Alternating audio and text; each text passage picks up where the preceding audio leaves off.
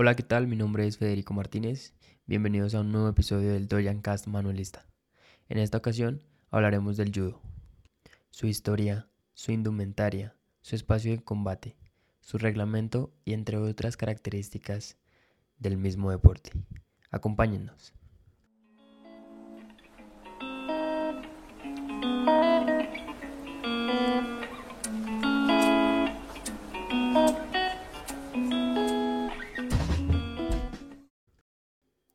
Judo es un término japonés que significa camino de suavidad. Yu es suavidad, do es camino. Pertenece a los deportes de agarre y sumisión. Los primeros antecedentes se tienen en 1882 gracias a Jigoro Kano, que a partir del jiu-jitsu hace una adaptación no tan agresiva.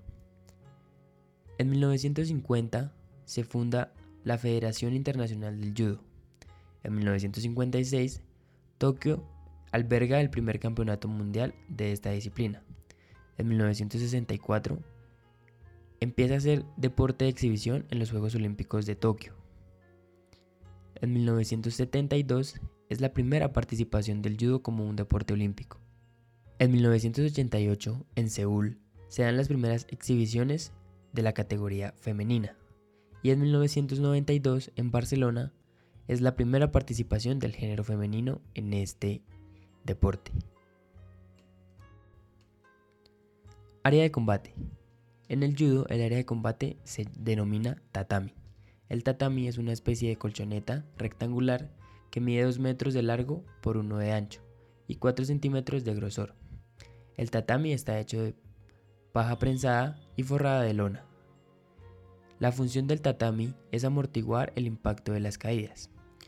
Se compone por dos áreas, la área de combate y el área de seguridad. Estas se diferencian en sus medidas y su color. El área de combate está cubierta de tatamis que se colocan bien pegaditos uno tras otro en una estructura de madera.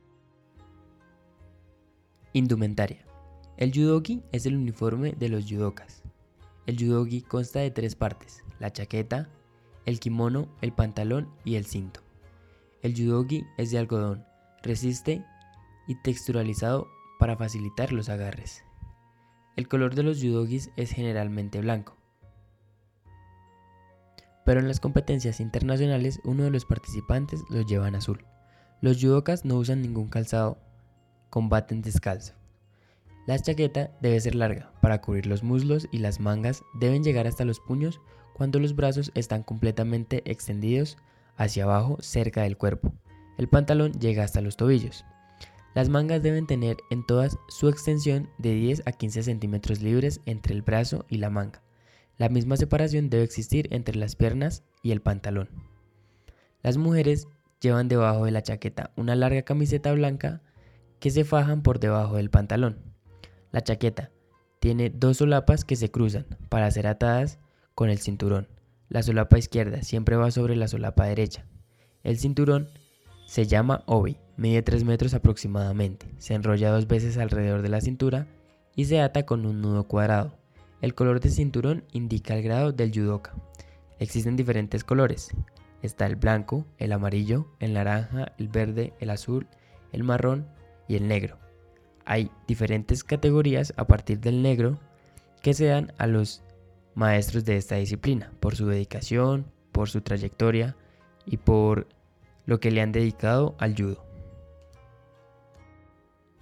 Los combates se disputan en individual. El participante que nombra en primer lugar lleva el judogi azul y el segundo blanco. Los combates duran 4 minutos de tiempo efectivo.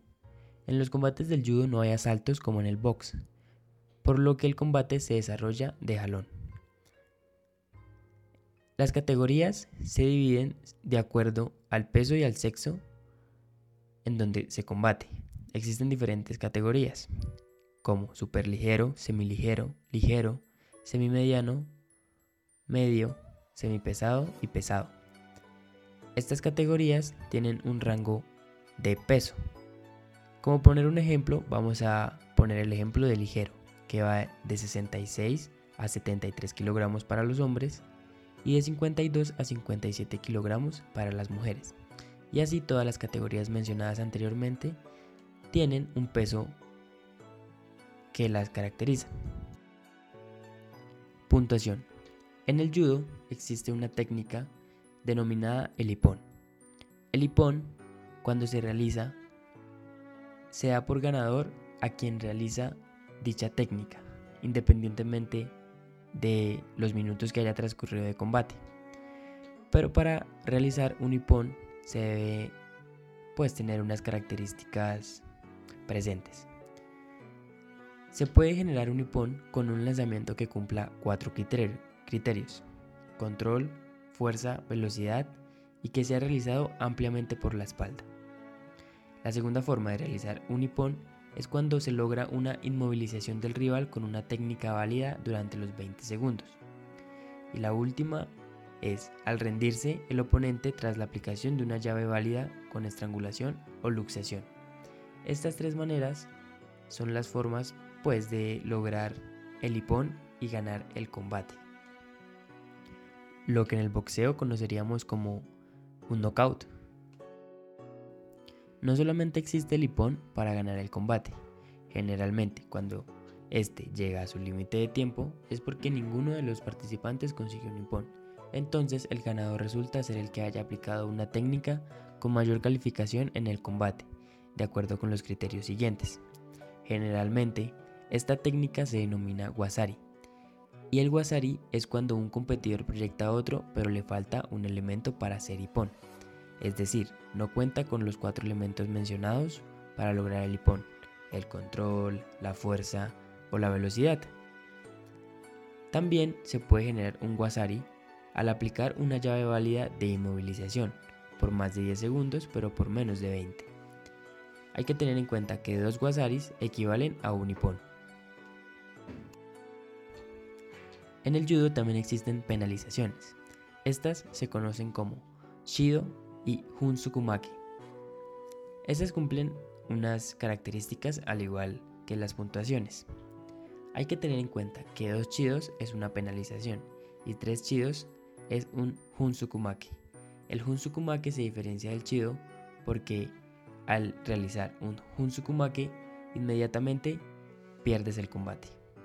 Algunas de las faltas sancionables como chido son desarreglar intencionalmente el yudogi, tu propio yudogi, agarrar con la boca el yudogi del contrario o tu propio yudogi también, eh, rehuir el, el combate, escaparte como del combate, no querer pelear, poner un brazo, mano o pie directamente sobre la cara del adversario intencionalmente, aplicar las piernas en tijera al tronco, al cuerpo o a la cabeza del oponente. Estas pueden ser calificadas como chido. Las que pueden ser calificadas como Honsukumaki son las siguientes. Aplicar una técnica de luxación en cualquier otra parte que no sea una articulación del codo. Hacer señas innecesarias, comentarios o gestos despectivos al adversario o al árbitro durante el combate. Hacer cualquier acción que pueda lesionar o poner en peligro al adversario, especialmente su cuello o columna vertebral tirarse intencionalmente hacia atrás cuando el otro competidor está colgado sobre su espalda en un momento donde cualquiera de los dos tiene control sobre el movimiento del otro. Estas pueden ser denominadas Haonsokumaki. Algunos deportistas destacados de nuestro país es la deportista Yuri Alvear Orjuela, que ha logrado dos medallas olímpicas. En Londres 2012 logró el bronce y en Río 2016 la plata.